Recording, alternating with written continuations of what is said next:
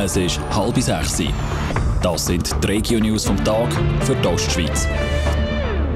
Im Studio ist Vera Büchi.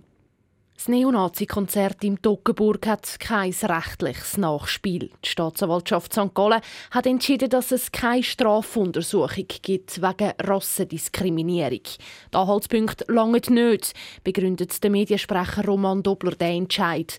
Auch wenn die Staatsanwaltschaft viel Hinweise prüft hätte in den eingereichten Akten sowie in den beiden Wahrnehmungsberichten der Kantonspolizei St. Gallen findet sich kein Anhaltspunkt für strafbares Verhalten von einer unbekannten Täterschaft. Aus den in den Medien kursierenden Bildern bzw. Videos ergibt sich kein hinreichender Tatverdacht. Die Stiftung gegen Rassismus und Antisemitismus, die die Strafanzeige eingereicht hat, will jetzt prüfen, ob sie den Entscheid anfechtet.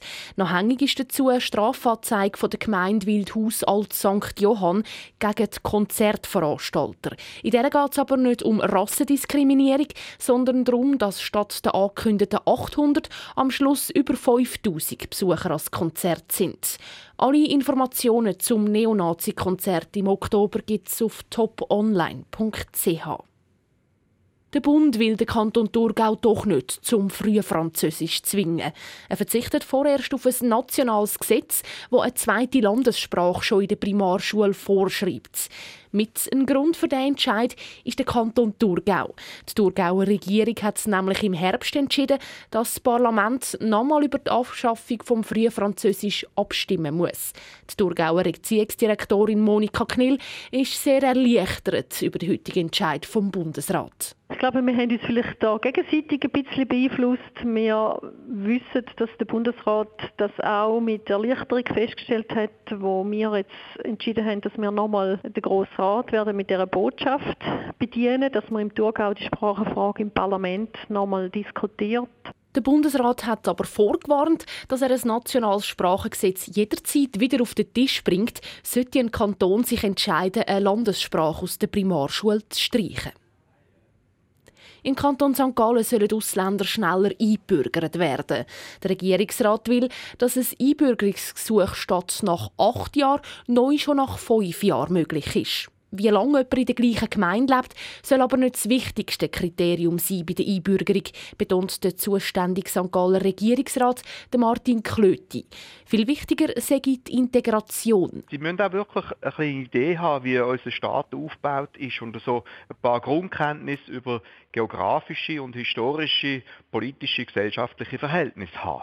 Es soll auch jemand einbürgert werden, wo sich interessiert für unser Land und wo Sprache beherrscht. Hintergrund der geplanten Neuregelung ist, dass der Bund neue Einbürgerungsregeln verabschiedet hat. Die sind ab 2018 in Kraft.